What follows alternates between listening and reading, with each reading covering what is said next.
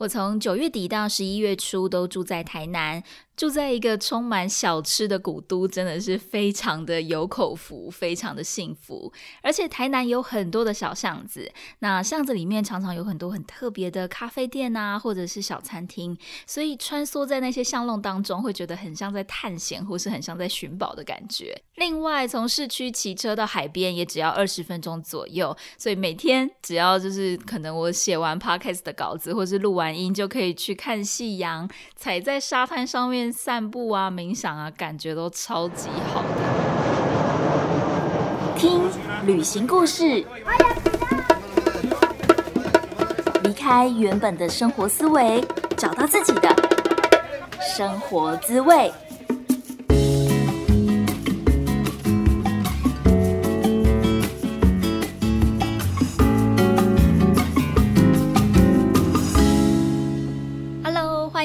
到贾斯敏游牧生活第二十三集，我是贾斯敏。这一集要跟大家聊聊我在台南的游牧生活。其实我本来的打算是要透过线上教华语，一边旅行一边工作。然后本来的计划是要玩遍墨西哥跟秘鲁，包括机票都订好了，Airbnb 住哪里也都查好了。但是呢，就在今年三月的时候，因为新冠肺炎的疫情，整个在美洲大爆发，秘鲁它更是直接锁国，我根本要飞也飞不进去。所以那个时候的心情其实是真的。很彷徨，也犹豫了一个礼拜，就觉得说，呃，我不想要 客死他乡，就是 虽然说也不一定会得到这个这个。病毒，但是说，呃，还是有这个几率。而且当时的我已经有一年半没有回到台湾，所以就有一点点想家。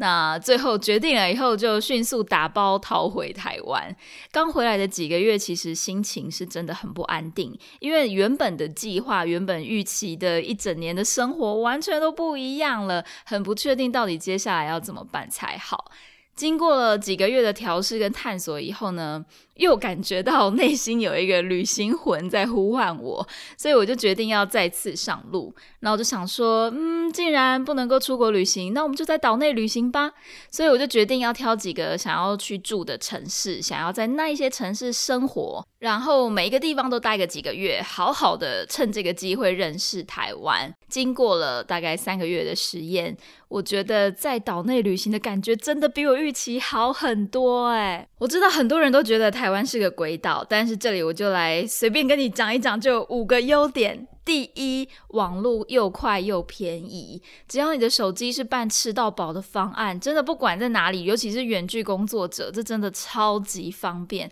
对我来说，因为我在线上教书，所以我就不用担心会断线，然后我随时找一间咖啡店就可以写游记啊，或者是在 IG 打卡等等的。这点在国外其实是真的比较难做到，因为他们的网络通常要么是一下就用完了，或者是月费月租很贵，所以我觉得。以我这个呃，算是今年才刚开始这个所谓远距工作、数位游牧民族的生活，那台湾其实是一个非常好开始的国家。优点二就是非常安全，因为旅行的时候你真的很怕东西会被偷。必须要老实说，在墨西哥你每天都过着那种提心吊胆的生活。我只要一离开学校，然后在就是把那个铁门关上那个瞬间，你就要马上很有意识的知道自己的手机、钱包、钥匙放在哪里，然后也包括你要打开钥匙，就是已经回到家，然后要再打打开打开门要进到学校的时候，也都会一直左顾右盼，很怕会有什么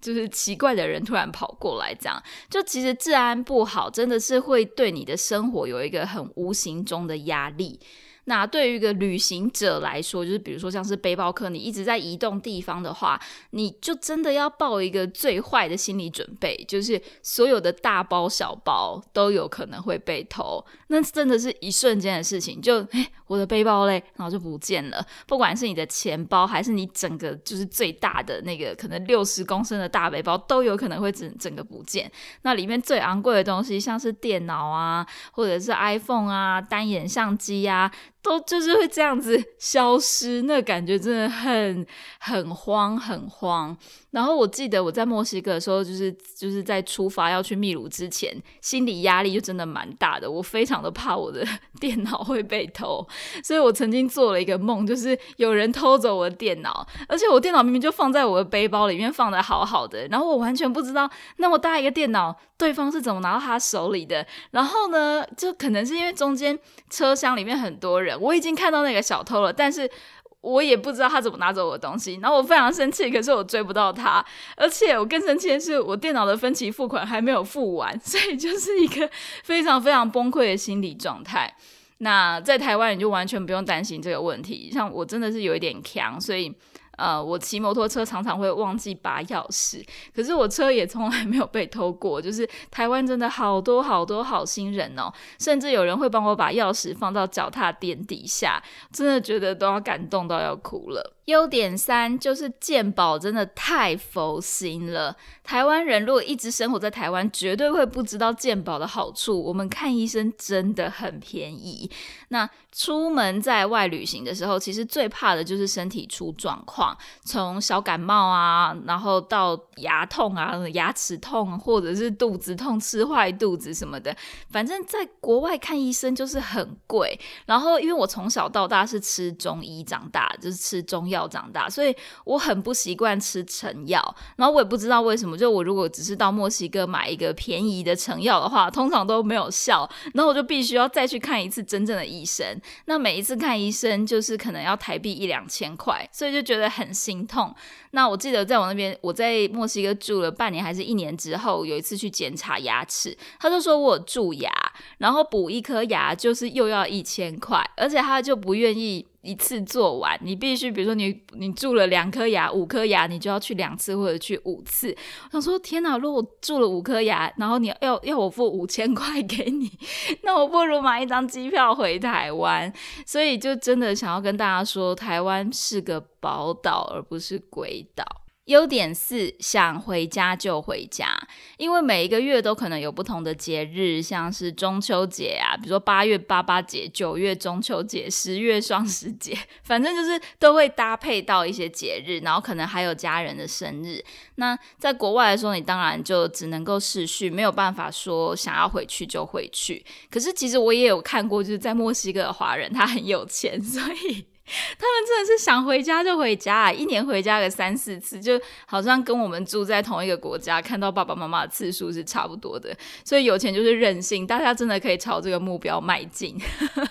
可是当我还是一个普通老百姓的时候，就是领一个正常人的薪水，我觉得如果说是在台湾游牧，不是在其他国家游牧的话，那台湾不大，其实随时想要回家都可以，搭车顶多半天就可以见到爸爸妈妈了。优点五，骑车就可以到处跑。台湾的交通，如果说你会骑车的话，机动性其实是非常高的。我知道大家会说啊，只有台北有捷运啊，台北公车捷运很方便。但是如果你在外县市，你会骑车，你有车的话，真的是可以全岛玩透透。然后台湾的交通建设也挺好的，所以基本上整体来说，路是平稳的。不知道大家有没有去过中南美洲？如果你去过的话，就会知道中南美洲的路常常是就是呃破道或者是不稳道，连你开车坐车都会觉得颠簸的很辛苦。那更何况如果你在国外是要骑摩托车或者骑脚踏车，真的是蛮难那样子旅行的。可是我觉得在台湾算是相对的很便宜，只要你有一台小摩托车就可以四处拍拍照。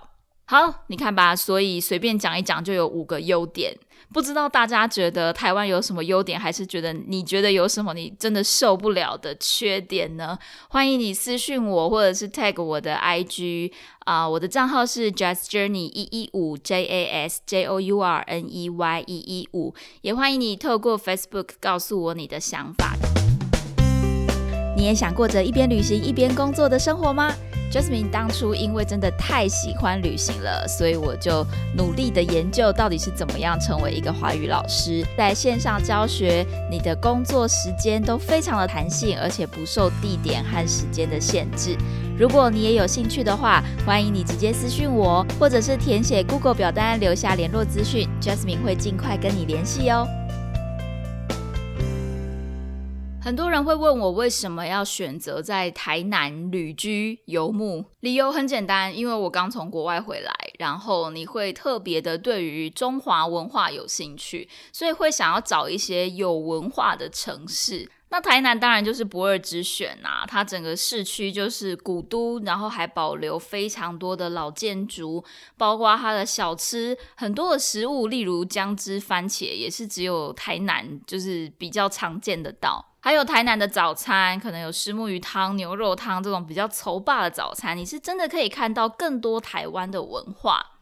再来一个原因就是，台南其实相对是比较小的。比如说我是台中人，那台中不管你从骑车要从南屯区骑到北屯区，其实都有一大段的距离。如果你没有摩托车的话，还真的蛮难移动的。可是，在台南，就算你租脚踏车，其实都还蛮够用的哦。因为我刚开始就是到台南的时候，还不确定有没有车。所以我就想说，要找一个呃相对比较迷你可爱的城市。那就算我没有交通工具，可是因为我住在市区，所以步行就可以到我想要去的地方，不管是咖啡店啊，还是一些小景点等等的。所以这是我选择在台南旅居游牧的原因。然后在台南生活的时候啊，你真的是可以感觉到。哇，我自己是一个观光客诶，而且呢，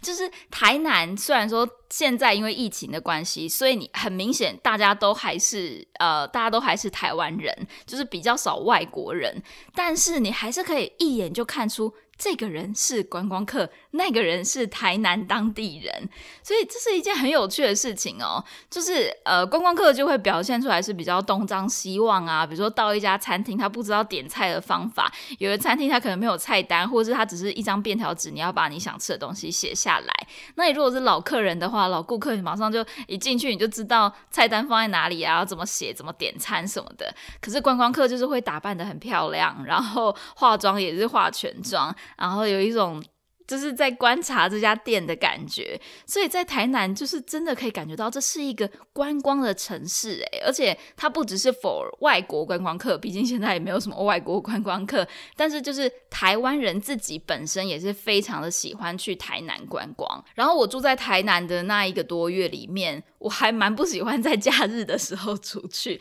就只要六日，你就可以感受到台南市区真的是会被观光客。占领，对，就我不想要出去人挤人。我只有在最后一个礼拜的时候，就想说啊，因为已经最后一个礼拜了，所以我想要，比如说把海岸路走一走啊，然后去看看那些特别有名的小吃等等的。然后就真的是排队排好长，就觉得哇哦，这真的，如果你真的要体验，好好的体验一个地方的。文化，然后在当地生活的话，就真的是需要在那边待上几个月，而不是只有在假日的时候去那边，因为你看到的风景会完全的不一样。台南一个很好的地方就是，呃，它的市区不大嘛，所以去哪里都很方便。那因为它还算是五都之一，所以它也可以找得到非常时尚、非常前端的东西。比如说，我要逛百货公司啊，或者我的 Mac 坏了要修理啊，并不会说你住在一个乡下，然后你要骑车到到市区里面，还要花很多的时间。不用，就是你十五分钟到百货公司，十五分钟到海边，都非常的方便。唯一的小缺点就是不能爬山。也有山啦，只是说如果要骑到就是可以爬山的地方，可能还要花一个小时左右的时间。然后我不得不说。台南的小吃真的是多到你绝对吃不完。就是我有一个堂弟，他就在台南念大学，然后他就跟我说，他念四年都没有打算把 台南的小吃店吃完。所以大家每一次来台南，可能都会 拼命的吃，拼命的吃。然后我觉得大家就不要这么辛苦的把自己撑得饱饱的。你可以想说，有一些吃不完的、来不及吃的一些点，就下一次再来吧，留一个机会。还可以下一次再再度到台南旅行。然后我也有特别去找一些很便宜的小吃，然后通常这些小吃他们可能都没有招牌，或者是他们的名字可能在 Google Map 上面的名字就叫做无名叉叉，比如说无名米糕、无名抄手等等的。那这些小店呢，真的经济实惠到我就是整个瞠目结舌，想说天哪，这是十年前还是二十年前的价格？怎么会这么便宜呀？例如说，一碗满满的鱼皮汤，就是鱼肉汤哦，真的是料非常的丰富，很扎实，但是可能只要台币四十块，甚至一碗馄饨汤只要十块，我真的会觉得说，天哪，老板你有赚吗？我好怕这么多人来把你吃垮哦。那当然，我不是说全台南整家每一间店都很便宜，只是说如果你想要找一些特别便宜的小吃，其实也真的是有的。在台南生活的时候，我觉得最享受的一件事情，就是因为我的上课时间大部分是早上跟晚上，就是我蛮多的学生他们都在美国，所以我要配合他们时差的问题，我是早晚工作，但是下午就是我的下班时间，所以我下午的时候就很常会可能在三四点左右就骑车到渔光岛。渔光岛算是台南最有名的沙滩吧，超级多人，超级多情侣啊、游客啊都会。到渔光岛去拍夕阳，然后拍完美照这样子。但我觉得大家一件，嗯，就是我第一次到渔光岛的时候，我会觉得有一点讶异，就是呃，渔光岛算是我在墨西哥回来之后到达的台湾的第一个海边。那在国外，大家去海边绝对是穿着泳衣去游泳，可是，在台湾会发现没有人穿泳衣耶。大家走进那个沙滩以后，就开始拍照，根本就没有人在游泳。然后那时候就觉得好奇怪哦，那一瞬间有一点不自然。其实也会很想问他们说：“嗯，你们到了海边，真的不不不游泳一下吗？不踩踩水吗？或者是？”在沙滩上面赤脚走路，感觉都超级棒的耶。然后我后来也就不管了，就是我还是会穿着泳衣，然后走到相对人比较少的地方，真的下去游泳。然后那种感觉真的是很快乐，有一种畅快的感觉。对我觉得这个算是我呃以前绝对不会做的事情。可是现在就是会觉得说，啊，我真的很享受那个感觉，就是在大海里面游泳，然后觉得很舒服、很自在，然后被浪打，或者是 看着浪这样一波过来，跟着浪玩耍、较劲的感觉，我觉得都让我觉得很很兴奋、很喜欢。而且我想要强调一件事情，就是说，其实我的水性并没有很好，我并不是一个很呃运动很厉害，然后体育很好，也很会游泳的人。我小时候是非常怕水的。然后也是我们家里面呃最后一个学会游泳的人，所以就只是想要单纯的跟大家分享说，嗯，其实，在海边，就是如果我都只是在我还踩得到的地方游泳，如果当我发现我踩不到呃沙，就踩不到地的时候，我其实就会游回岸边。所以，嗯，不一定要很会游泳才能够在海边游泳，重点是。大家可以去体验那种大自然里面的感觉。接下来想要跟大家分享的是，我在双十国庆的时候，一个人跑去诶那个林默娘公园看烟火。我觉得这种大节庆的时候，如果你是在国外，然后呃会觉得特别的新鲜，特别的开心。可是我觉得这一次呃就是这样子，因为刚好台湾有这个，就是碰上。国庆烟火在台南，我我并不是因为国庆烟火在台南才特别搬到台南的，就是一切都是很巧，这样。就是其实你在台湾一个人旅行，碰到这种大活动，然后。也是可以真的感觉到很开心，比如说那时候我记得在最后一分钟的时候，那个烟火就好像无限放送那种感觉，一直放，一直放，一直放，一直放。所以当然整场的群众大家就会一直欢呼啊，哇哇哇哇哇，然后 你就觉得那个哇好像哇不完，哇大家哇了一分钟。所以整场的气氛是非常好的，虽然说那天人真的很多，我最后骑车回家的时候时速大概只有五到十，